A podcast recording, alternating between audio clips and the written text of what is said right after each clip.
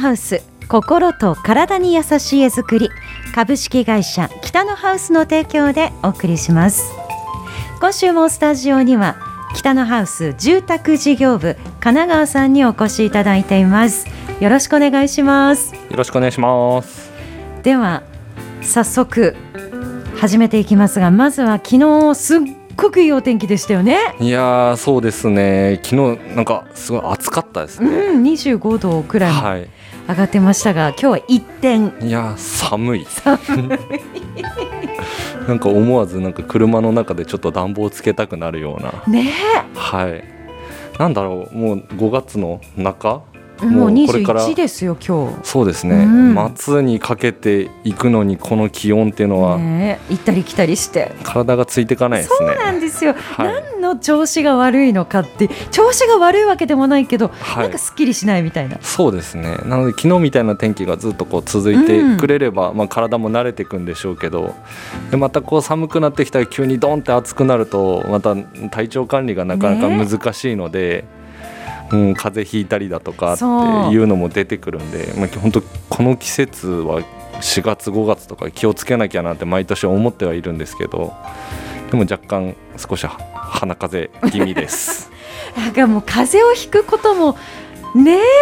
そうなんですよね。去今年ぐらいから。そうなんですよ。その風邪をちょっとひくと、うん。やっぱり周りにあの気にさせちゃうなっていうのがあったりだとかちょっとこう風邪ではないけどこうちょっとむせて咳をしてしまったりしてもああちょっとなんかこう気にされちゃうかなっていうのがあるのでもうそのあたりがすごくなんか敏感な、ねうん、時代時代って言ったらいいんですかね。今は、はい、そういった時代なので本当難しいなって思いますね。本当そうなんですよ。ではい。ここからはそうですね。野球タイムをはい。スタートしようと思うんですがはい。じゃあメジャーの話からしましょうかね。そうですね。あの、まあ、今日ちょっと今日ももしかしたらあのちょっと調子に乗りすぎかもしれないですけどお便り届いてるかなと思ってたんですけど。今日は、はい。あのベイスターズはい。がすごく調子が良かったはい。時があって、はい。だけど交流戦が始まったら一気にパ・リーグにやられて、そこから失速していったっていう時があったよねってあ来てたんです、ね、そう神奈川さんきっと枕を 涙で濡らしていたんじゃないかっていうそうなんですよねあのすごくこうスタートいい時期があのあったんですよねで交流戦でぐってこう沈んじゃったらあーってもう今年こそはって思った年でしたねそう優勝かっていそううそうそうの話が来てましたよ。はい。ありがとうございます。今週もあのいただき、もう本当にあの嬉しい限りですね。あの先週あのそれこそあのメジャーの筒香選手の話をちょっとしようかなと思ってたところに、あのメールいただいてて。やっぱりもう読まれてきてるなと、はい、この話は絶対するだろうなっていうのが来てたのですごく僕も嬉しかったんですけど、うん。そう。で先週かな話した時はこうちょっとこう戦力外っていう形でこう日本球界復帰もっていうところであのベイスターズに戻ってきてほしいなっていうのはあったんですけどあのそのこの1週間の間であのドジャースに、ね。はい、電撃トレードっていう形で。本当に。すぐ決まりましたね。そうですよねでもう試合に出て昨日かな。はい。はい、もう打ってくれたのでやっぱりこうきっかけかなってあのさっきのベイスターズの話にもなりますけどやっぱりそのきっかけでこう新しい風が入ればまた変わるんじゃないかなって思うので、あのまあ、せっかくメジャー行ったので本当にメジャーでずっとこう続けていただくのも一つですしやっぱりこう日本球界に戻ってきてもらいたいって僕のあの今のベイスターズの現状を見てっていうのもあるんですけど。もうでも打ってくれたのはすごい嬉しかったですね。本当ですね。何がって昨日は4番でドジャースで4番でそうなんですよね。タイムリーですから。もうそれが嬉しくてもうたまらなくてですね。あの枕を涙で濡らすことはなく、はい。今後ね活躍してほしいですね。せっかくですからね。そうですね。せっかく新天地であの、うん。まあ、あの最初に結果が出たので、うん。あの先ほどのベイスターズの話の交流戦でこう失速ってことがないように このままあの最後まで上り調子で行ってもらえたらいいなと思いますね。本当ですね。今日はどんな活躍が見られますか、試合が始まったぐらいですね今。はい。はい。ちょっと注目してお昼休みに、はい、ちょっとニュース見たいなと思います。はい。はい、そして神奈川さんも開幕してますが朝野球。そうですね。今ですね、あのー緊急事態宣言が出てから、えー、と朝野球自体もちょっとは少しこう伸びてまして今うんと先週からはちょっと試合が今延期になっているあ状態うん。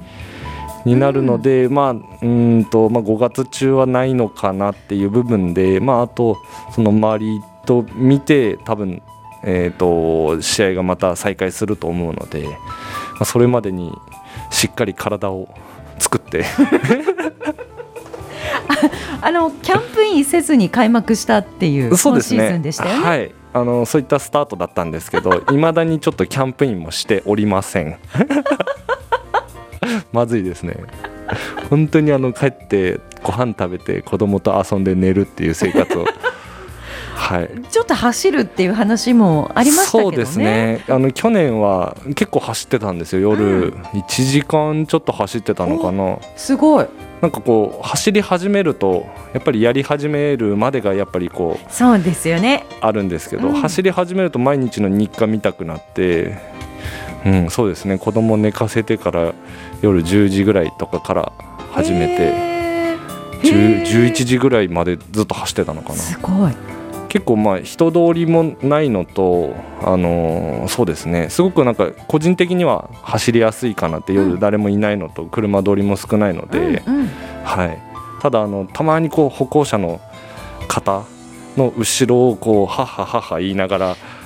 あの走り去っていく時はなんかすごい申し訳ないなって、うんうん。なんかすごい後ろから怖い人来たみたいな、うん。なんかびっくりさせたらっていう。ね。はい、なので歩行者をこう見つけるとこう反対の歩道にこう渡ってってよくやってたんですけど、うんうん。夜は皆さん多分気をつけて歩いてらっしゃるので、はい、あの西17条の辺りをずっと走ってる時にはあのあこれもしかしたらか 神奈川かなと思ってみあの見ていただければ、はい、走ります。はい。言っちゃったんで。そうですね、ええ。はい、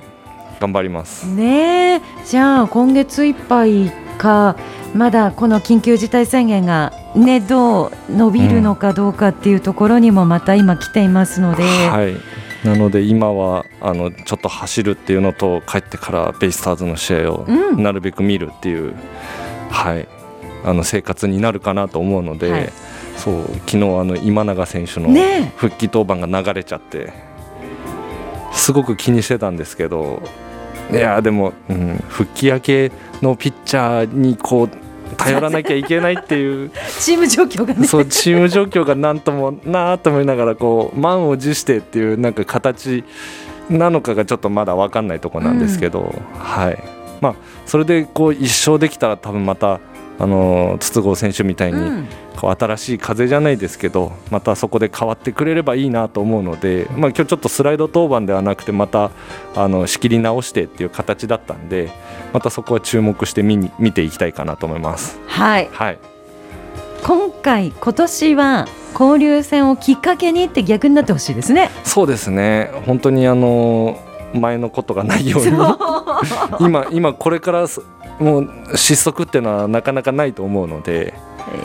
はいねえだってねセ・リーグは本当にゲーム差開いてますからね交流戦前にね。そうなんですよね先週来た時からベイスターズ1勝もできてないので勝ち星が変わらずって形ですね。厳しいんですよ。はい日ハムさんにもちょっと少し置いてかれてるのでねちょっとパ・リーグはまだこう勝ち負けがそれぞれいい具合に負けるんですよ。そうなんですよね。独走にはなってないっていう。独走にはなってないんですけど、ねうん、セ・リーグはまあちょっと独走感もありつつ、うん。こうベイスターズがちょっと離されすぎっていうのとそうですね。それがまたうまく噛み合ってしまってるので、うん。ねゲーム差がものすごい金額あのそうですね。うん。ゲーム差がすものすごい数になっちゃって16か。うんは阪神勝率7割ですからね。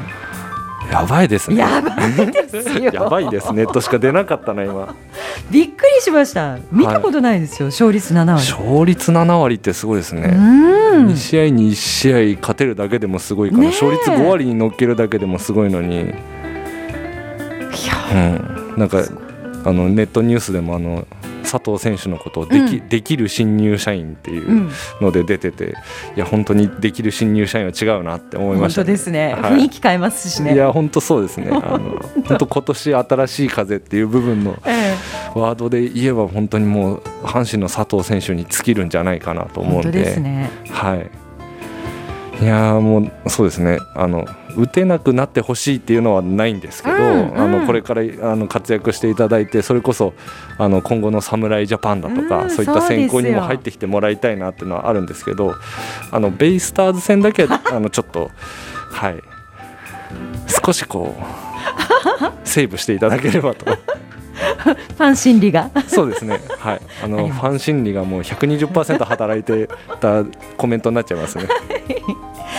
というわけではい野球楽しみながらそうですねこういう今ねご時世ではありますがはい行きましょうはいで北のハウスお家の話をそうですね。あの今週もここら辺からですね。はいはい。いよいよはい。本題へとそうですね。いつもなんかこの感じであのなんとか家の話になんかつなげてるなっていう感じがあるんですけど、はい。これあの美穂さんの言葉がなければ多分あの45分ぐらいまでずっと野球の話しちゃうんで。終わっちゃったねっていう僕。はい。今日のは野球の話しませんでしたってなっちゃうと思うんで、はい。あのそろそろちょっと方向転換をしていきましょう。でははいまずどこから行きましょう今日？そうですね。あの、まあえー、と今週末の公開の話もはい。あるんですけども、まあ、あの前回もちょっとあの軽く触れさせていただいた、まあ、家ゼミですね。あの当社でやってるあの家ゼミってあの3つのポイントでお話ししてますよっていう部分で、まあ、住宅作りの流れですとかあとはその土地に関して、はい。はい、どう選んだらいいかなっていうのであったりだとかあとは資金計画っていうのがあったんですけど、まあ、あの先週もちょっとお伝えはしたんですけど土地に関してをちょっと、まあ、お話しさせていただきたいなと。はい。じゃあはい今日は家ゼミの中でも土地について。そうですね。はい。はい。で、えー、と前回、まあ、あのその土地、えーとまあ、南道路の条件がすごく、えー、と希望される方が多いですねっていうお話だったんですけども、まあ、あの今回、えーとまあ、うんとその後に出てくる今週末の、えー、と公開亭もそうなんですけど実はここのお家に関しては、えー、と北側入りの道路、えー割と皆さんが敬遠されがちというか、えー条件としては多分一番最後に持ってこられる方が多いんですよね。でなんで北道路があんまり人気ないかってなるとやっぱり南のお側のお家えーにが、えー、とあってしまったりだとか、えーそれによって日当たりが悪い、うんうん。えーあとはなんだろうな、えー、とどうしても、うん、と駐車スペースの前に、えー、と家が来てしまうので自分のお家ですね、うんうんうん。雪解けが悪かったりとか、はい。はい、っていう部分が結構敬遠されがちなんですけど、うん。まあ、北道路ってすごくあのいい面もございまして、うん。まあ、前もちょっとお話はしたことあるんですけど大抵こう南側のお家って、えー、と南側のお家のうんとちょうど北面かな？にはあの基本的に水回りが来るので、あのプライベートスペースで結構窓をこう曇りガラスにする方が多いので、うん反対に言えばこう自分家を北道路に建てて自分家の庭っていうのはすごくこう誰にも見られないプライベート空間になる部分っていうのがすごく大きいので、うんまあ、そういった部分で僕はうんと北道路っていうのはすごくあの考え方を変えれば好条件じゃないかなと。で先ほど言ったように、えー、と駐車スペースのこう雪解けが悪いよって、まあ、日当たりが悪くなったりするんですけどで北道路を選ぶ際に、えーとまあ、気にしていただきたいのが間口と奥行きって言って、は間口は道路から見た横幅のことですね。あはいはい、でそれが、えー、と広い、えー場合横長に広い場合はお家と,、えー、と駐車スペースを横並びに建てることができるんですよ。はいでそうすれば、えー、と駐車スペースにも日当たりが良くなって、うん。雪解けが早くなったり氷になってしまわないってこともできるので、まあ、北側の道路を選ぶ際はそういったところを注意していただくと、うん。あのまあ、プランニングとしてはすごくしやすいかなと思いますし、うんうん。あとはその、まあ、北側の道路ってどうしても玄関を北側に、まあ、道路からすぐのところに持ってくることができるので、うんうん。反対に言えば南側に、えー、と日の当たる部屋を多く設置できる。なるほど。はい、南側のお家、えー南側道路のお家か。の場合はどうしてもこう道路の方から近いところに玄関をつけたくなるので、えー、と南側に玄関を作ることが多いんですよね。うんうん。そうなってくると今度は、えー、と南側の、えー、と配置する、まあ、簡単に言えばパズルで考えていただければなんですけど玄関を入れることで、えー他のお部屋が入らなくなる可能性もあるので、はいまあ、それはさっき言ってたその間口っていうは呼ばれる土地の幅にもよるんですけどあのそういった部分で、えー、と北側ってすごくこう考えるといいところがいっぱいあるんじゃないかなと。でまあ、さっき言ったようにこう皆さんから敬遠されがち、えー人気がちょっとこう南道路に、えー比べては少ないのでその分土地の単価っていうのも多少変わってきます。うんうんそこもメリットですよね、そうなんですよね。なのであの一般の方あのこれから初めてお家を建てるよって方に関してはもしかするとこの北側の道路がどんな家を建てれて、えー、とどれぐらいの日当たりがあるかっていうのはなかなか分かりづらいので。うんうんあのそういった部分であの土地を、まあ、北のハウスさんで探してくださいって言っていただける方に関してはあの僕もこういったお話をさせていただいた中でその探せる条件の中で北道路が OK かどうかっていうのをまず聞かせていただくのとあとはまあ気になった、あのーまあ、範囲の中で土地をまあ見つけられる方に関してはあのこの間口と奥行きだったらどんな家建ちますかって、まあ、相談をしに来ていただける方もすごく多いのであのそういった部分で土地を決める前にご相談、うんううんん、していただくっていうのはすごくありかなと思いますね。はい。はい、土地の探し方土地に関してってはい、これは奥が深いですね。そうですね。場所にも形にも広さにもはい。よって、一概には全く言えないっていう、全く言えないんですよね。でまあ今回の、えー、と公開させていただくお家に関しては、えー、と正直その奥行きに関してはそんなにないんですよね。うんうん。なので前のお家との距離っていうのは、えー、と割とこう他のとこから見ると詰まってる感じはい。になるので、まあ、今お話を聞くとそしたら日当たりが悪いのかなって思われるんですが、えー、と実は前のお家が平屋であるっていう条件であったり、うんうん。えー、とちょうどその前のお家のお庭が、えー、とリビングの前だとかダイニングの前にあるのであの前のお家の人と目線が合うことがなかったりうん自分の敷地は確かにそんなにこうお多くは広くはないんですけど見える風景としては、えーとまあ、僕らはよく借景ってあの借りるあの景色って書くんですけどあの借景がすごくあるので奥行きとしても広く感じますしうん。あの抜け抜け感って言ったらいいんですかね。っていうのもすごくすっきりしてるのであの今日も朝、えー、と社員全員で社内検査っていうのにはい、出来上がったお家に行ってきたんですけどあの、まあ、曇りではあるんですけどあの光がこうすごくこう降り注いでくるあのすごく明るい仕上がりになってるので、うん。うんまあ、その土地を利用したからこそのプランっていうのを今回させていただきましたね。うんうんうんはい。まさにこの土地だからこそのこのプランっていうところをご覧いただける、そうですね。北のハウスの、まあ、お家を見ていただいてる方はすごく多いんですけど、うん。その土地に適した形っていうのを、まあ、すごくこう、まあ、重要視してて、結構あの皆さんからあの施工事例とかを見てこんなお家がいいって言っていただいて、えー、と実際に話を進めるんですけどお客様がお選びしていただいた土地とあの要望を聞いてると全く最終的にこう気に入っていただくのが全然違う形になったり。まあ、入り口としてこのお家かっこいいな素敵だなこういう家に住みたいなっていうところから始まって、はい、でも実際蓋を開けてみるとそうですね。変わっていくっていうのが、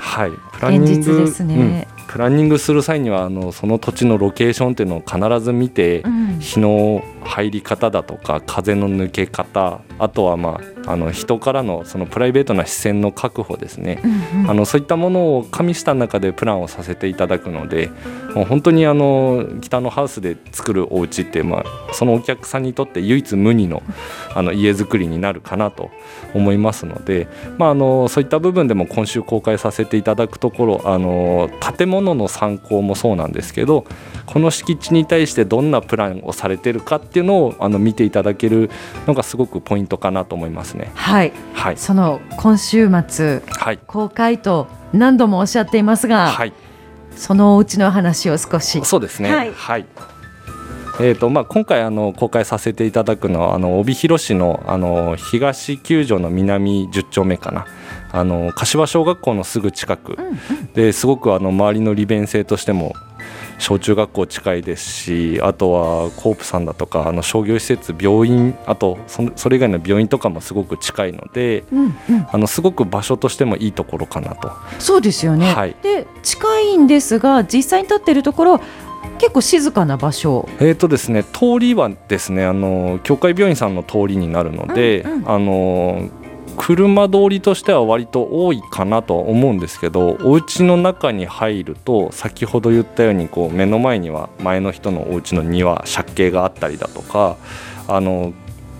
車通りの多い方にはあの窓をですね、まあ、取ってはいるんですけど少しこう窓の位置を高くしたりして目線を外してはい。もう全然なんか中に入ると外の車通りは気にならないかなと。わあそういうところもはい。ポイントですね、そうですね。あのそういったのもあのプランをさせていただいた中のポイントかなと思います。はい。はい。で、えー、と外観に関しては、えー、とあのカクカクっとした四角いお家。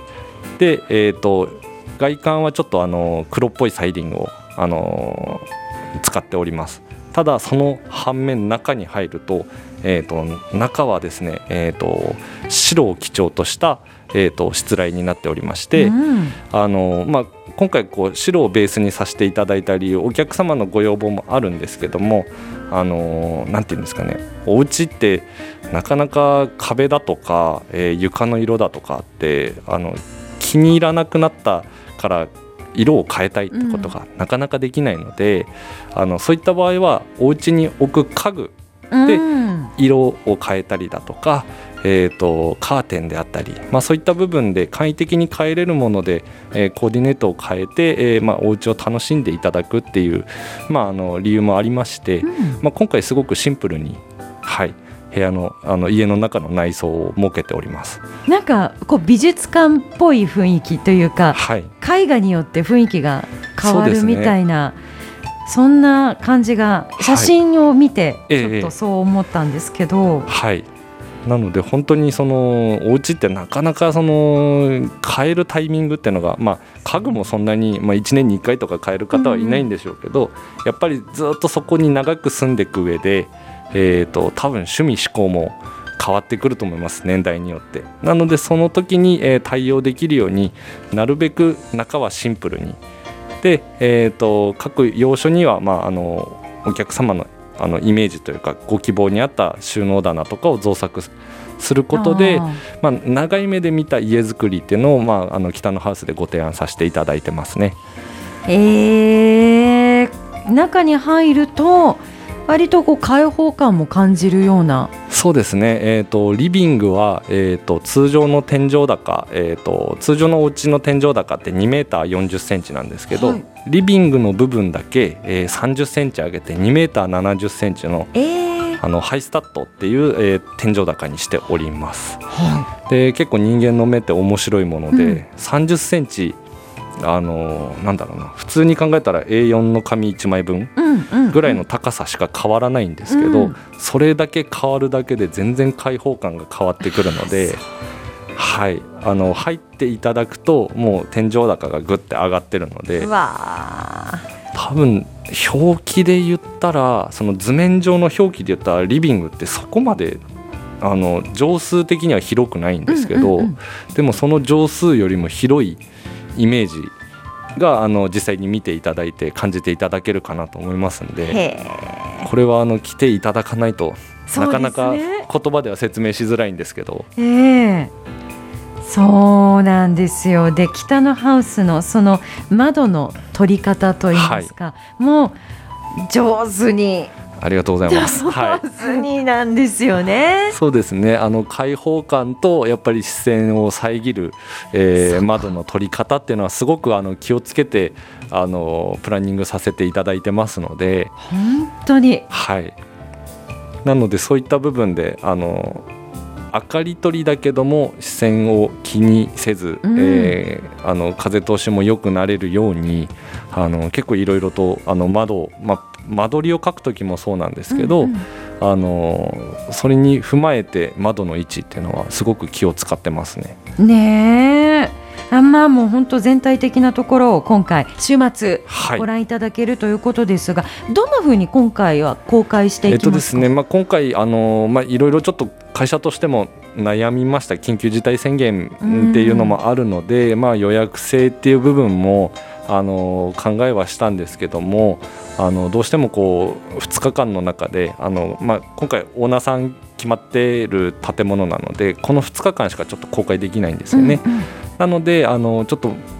常時公開っていう形で10時から、えー17時までの間あの好きな時間に来ていただいて構いませんのでで、えー、と中にはまあスタッフもいますし、えー、とアルコール消毒ですとか、えーマスクの着用またあの適度な換気っていうのもあのさせていただいてあのコロナウイルスのあの拡大の、えー防止の対策っていうのもしっかりさせていただいてますのであの、まあ、気兼ねなく来ていただければなと思います。はい。はいこの週末22日土曜日23日日曜日午前10時から午後5時まではい完成住宅見学会をはい開催します。見たい北のハウスのうちってどんなのっていうまず一つの例にはなりますけれどもそうですね。はい。ご覧いただきたいと思います。さてはい。北のハウスと言いますといろんなタイプのはい。お家が建てられますけれどもそうですね。また新たにはい。登場したケイズムはい。こちらを少し紹介ください。そうですね。あの実は今度、えー公開させていただくお家の隣に今実は建設中で、うんうんえっ、とあそこは結構あの車通り皆さん走るとこなので、あの北のハウスが建ててるのをご存知の方もいらっしゃるかもしれないんですけども、あの今はまだちょっと足場で覆われてて、そのちょっと全貌がちょっと見えない。まあ、こう目を凝らせばあの外壁とかは見えるんですけど、はい、あの外壁としたらあの前回もお伝えしたあのガルバリウム鋼板っていう部分の、えー外壁を使ってて、えー、とすごくこうシンプルなシュッとしたイメージの外観になっております。で、えー、と土地の立地状況としては先ほどお伝えした、えー、と住宅と同じ、えーまあ、若干あの北西の角っていう形にはなるんですけど、はい。なので西側から道路が入る形なんですけど目の前にはあの同じ平屋が、えー立ってるんですよね。で、えー、となので光の入り方としてもあのすごく条件はいい状態にはなっております。で中にはですね、えー、と吹き抜けを設けておりましてあのより高い位置からあの明かりを取ることで内部もこう明るくできる。はい。っ。ていうようなしつらいにしてますので、ええはい、で、えー、とあとはちょっと前回も触れた、えー、と玄関を入ると、えーまあ、パッと見えてくるのが、えー、と鉄骨の、あのー階段になりますので、うんそこの部分あたりがこうその周りに、えーシューズクローゼットがあったりだとか、あのーよりこうそこまであの坪数としては大きくないんですけど、あのー吹き抜けがあったり鉄骨の階段を使うことで、えーコンパクトなお家でもよりこう開放感、うん広さを見せれるような作りになってますのであの同時公開とはいかないんですけども、ただすぐ6月の上旬に。はい、オープンを予定しておりますので、まあ、あの北のハウスのケイズムっていうのがどんなものかっていうのもあの徐々に公開していきたいなと思います。はい。はい、まだ全部は明らかにならない。そうですね。もう少しお待ちいただければと思います。はい。そして北のハウスホームページがありますので。はい、こちらご覧いただきますと完成住宅見学会についても書いてありますはい、こちらご覧くださいそうですね。はい、で新しくなるホームページ そうですね。今あの最終段階の詰めをさせていただいてて であのまあ僕と社長ともう一人うちのあの女の子のスタッフと、えー、3人で1チーム作って、えー、今最終段階の、えー、作業に移ってる形です、はい、であの今のホームページとはまたガラッと変わって、うん。あの見やすくあのいろんな情報もあの載せれるように